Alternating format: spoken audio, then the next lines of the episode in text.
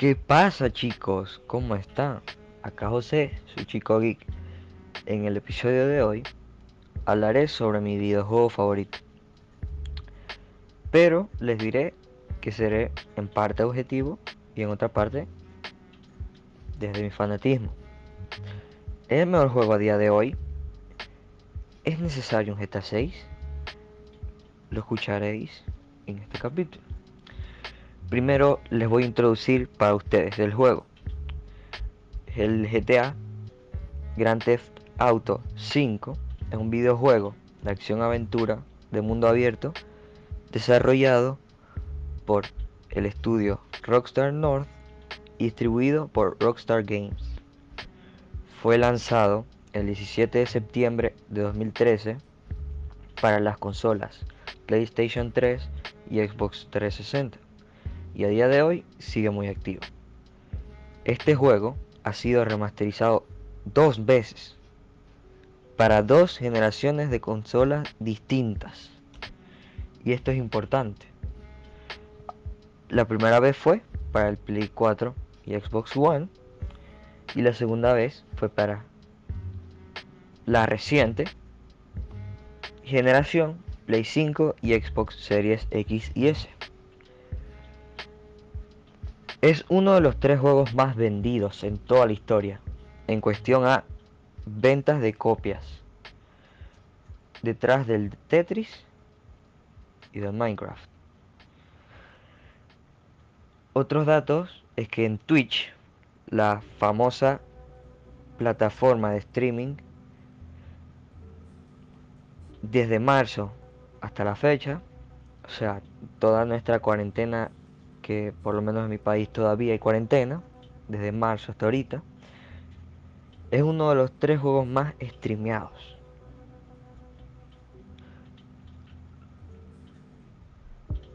Rockstar ganó 6 mil millones y en aumento porque día a día se gastan diría que 10 mil no eso es muy poquito a mi parecer. O, mucho no lo sé. Pero 6 mil millones en básicamente 7 años. O 6 y su, su presupuesto fue solamente que lo digo como si fuera poco de 265 millones de dólares hasta la fecha se le llama como pues la cosa, por decirlo de alguna manera, eh, de entretenimiento más rentable de la historia. Le digo cosa por no saber cómo llamarlo. Pero ni siquiera una película te podría, te, te podría dar tal cantidad de ganancia. O sea, ganas 5.800 millones.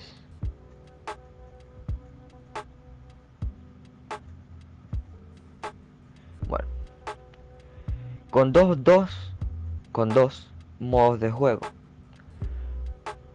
El modo historia de toda la vida y el multiplayer online.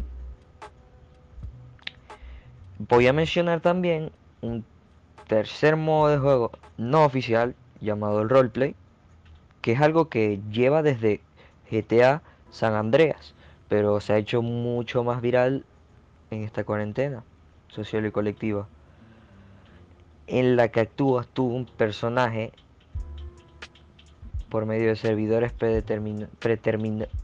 determinados, perdón, y teniendo muchas reglas para aumentar el realismo, muchas reglas básicas, cosas que no puedes hacer, que sí, que no, y, muchas cosas, y actuaciones y cosas que se dan espontáneas, que, que la verdad, como les he dicho, lleva desde GTA San Andreas, pero hasta ahorita es que está, pues, siendo mucho más famoso de lo que era. Ahora yo les hablaré un poco sobre la historia y sobre los personajes. Franklin es un pandillero de los barrios bajos que gana pues poco dinero al principio del juego embargando autos y su sueño es convertirse en un gran atracador famoso de renombre de bancos. Tiene personalidad muy pesimista, aplicado, sí, y leal. Es muy leal, pero es muy pesimista en parte de juego. Michael es un adulto que vive sus glorias pasadas, como muy bien lo dice Trevor en el juego. En su momento llegó a ser el mejor atracador y el más buscado. Hasta que cierto atraco, pues, bueno, no hasta que cierto atraco, sino que hasta que cierto momento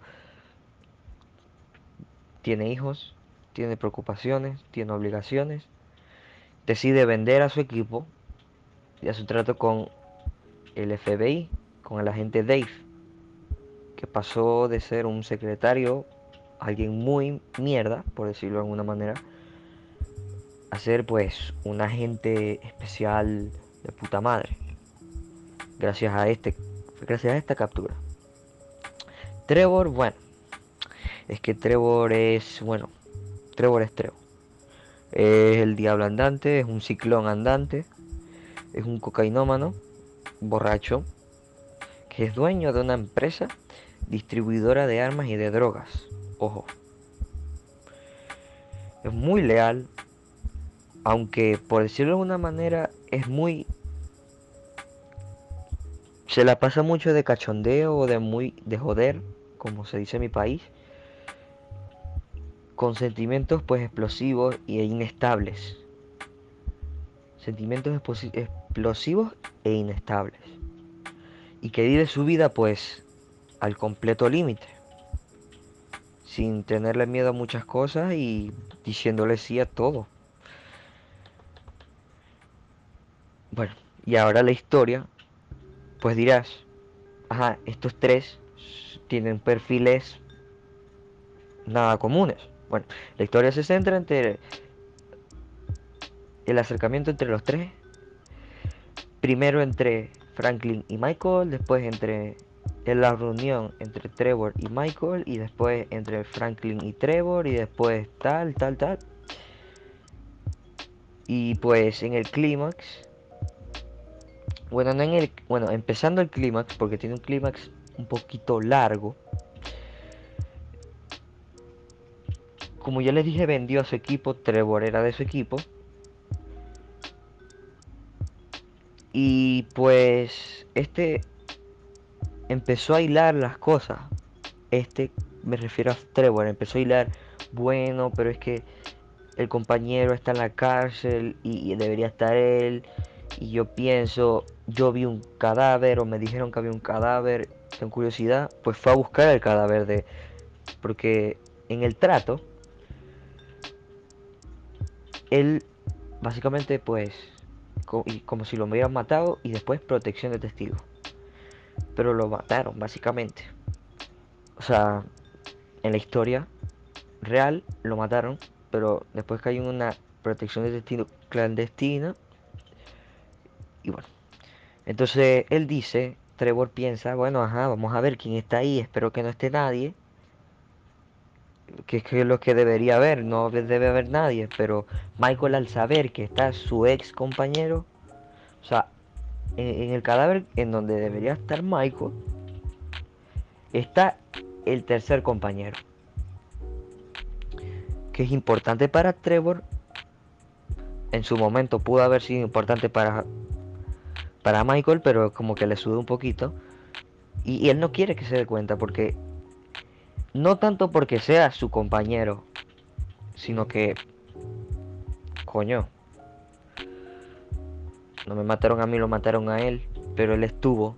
O sea, claro, tienes que entender la historia. Entonces... Básicamente con darse cuenta si para, para que los que no saben, para los que entiendan. Él fue a ver qué había en su tumba. Si no había nada, todo bien. Si llegaba a ver un cadáver, eso significa que hizo un trato con el FBI. ¿Por qué? Porque fingió su muerte y eso es delito. Entonces, bueno. Entonces están ellos problemas, tal disparo, muchas cosas locas. Y pues llega el, el, el, clímax del clímax. Adelantar 20 segundos para, para... Si no quieres escuchar esto. ¿Ok? Te toca elegir, siendo Franklin, entre matar a uno, a otro, o dejarlos vivos y matar a los amenazantes. Ok. Ok. Ok. Ok. Ok. Ok, ok, ok. Creo que pasaron ya los 20 segundos, diría. Si escuchaste y si me pasé de los 20 segundos, perdón. Ah, ahora debato después de haber dicho esto. ¿Es el mejor de la historia? ¿El mejor juego de la historia? Objetivamente diría que no. Por tres... Bueno, tres factores. Uno, es más 18. Tiene escenas con mucha sangre, tiene escenas con, con, con, con más 18, explícito. Y pues eso le quita mucha audiencia. Dos, no es el más jugado. Y nunca lo ha sido. Ha tenido sus tiempos de gloria como de marzo ahorita, como cuando salió, tal, pero nunca ha sido el juego más jugado. Y también hay muchos juegos que, en su momento lo pagan porque siendo un, un juego viejo, que ya tiene 7 años, por más remasterizado que sea, es un juego viejo. Entonces cada vez que sale un juego y sale una bomba de juego, lo pagan. Por ejemplo, el PUBG en su momento, el bueno, el PUBG fue con más pegó porque el online estaba a tope y el PUBG Pum, el Fortnite, ahorita la Mongoose. Eh, pues sí, hay muchos juegos que lo opacan, que lo han opacado. Los Assassin's, el Assassin's Creed, el Days Gone. O sea, con cada vez que sale un juego bueno, nuevo, opaca, porque opaca. Entonces, objetivamente, siendo objetivo, objetivo, no es el mejor juego de la historia. Aunque sí podría ser la mejor historia o el mejor guion de la historia, podría de un videojuego, podría llegar a serlo, porque tampoco veo, a ver, el de Last of Us 1, algún Resident Evil, diría que el 3 o el 5, el No lo sé. El Watch Dogs. El... El God of War. El... No sé, por más buenos que sean, no se pueden comparar con esta tremenda historia. Entonces, ¿podría llegar a ser el mejor guion para un juego de la historia? Sí. ¿Mejor historia de un juego en la historia? Sí. Pero el mejor juego, no objetivamente. Pero siendo un fan, siendo este mi juego favorito, te voy a decir que para mí es el mejor juego que he jugado. En base a que es muy dinámico. El online tienes muchas cosas que hacer. Pero muchas. No tienes límites. Y es un juego insuperable y que se sigue reinventando. Y ahora, ¿es necesario un GTA 6? No. Claro y conciso, no ya que remasterizaron el GTA V para las nuevas consolas, deberían esperar por lo menos que, que, llegue a un tope que ya no de más. Tienen que exprimir esa franquicia. O sea, exprimieron el, el San Andreas lo más que pudieron. Tienen que exprimirlo lo más que puedan y para mí todavía el GTA V le quedan como dos o tres años de vida antes, antes del anuncio del GTA 6. Si es que llegue a salir. Lo ideal hubiera sido que hubiese salido junto a la Play 5. Lo ideal. Y la Xbox Series X, claro está, con esta nueva generación. Pero no, si ya que no salió. Y bueno, ya que remasterizaron GTA 5 y le agregaron cosas al online y le agregaron cosas a la historia. No es necesario. Según filtraciones, filtradores famosos en 4chan o en Reddit, probablemente una que resonó mucho fue que se presentaría en The Games Awards. O sea, en los premios de los juegos, que no creo. Otro rumor es que será en Vice City, que yo lo veo muy viable porque es que eso es lo que más se habla. Hasta un programador de GTA V, programador Rockstar North, dijo que sí. Y bueno, me gustaría. Otro dice que apoya mucho más a la teoría de Vice City. Que tú eres un nuevo extranjero o pues de otra ciudad y te unes a un una famosa mafia de Vice City. Yo no digo nada. Una famosa mafia. O banda. O barra gang barra lo que le quieras decir.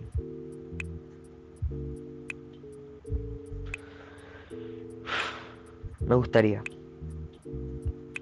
Y hay también teorías de que pueden volver los personajes de Vice City, tampoco como principales, pero como para reafirmar.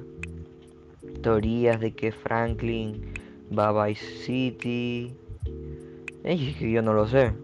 Lo ideal para mí, borrón y cuenta nueva, papá.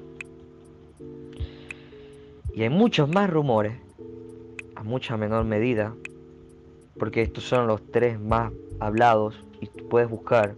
Te invito a que busques por Chrome filtraciones, rumores famosos o te metes en Reddit, si tienes Reddit, si te metes en 4chan, si tienes 4chan. Probablemente sí, el que más tope tiene es el de Vice City. También hay otro rumor que dice que se presentará en el 2022. Que fue antes de la cuarentena ese rumor. O sea, ni siquiera se sabía cómo iba a ser el Play 5 y ya estaban hablando de 2022. Pero bueno. Bueno chicos, acá lo dejamos por hoy. ¿Les ha gustado? Pues si es así, apóyenme para más podcasts. Y lo más importante, yo espero que te haya cambiado la opinión y consideres a GTA el mejor. O de pronto no pero espero que te haya cambiado la opinión.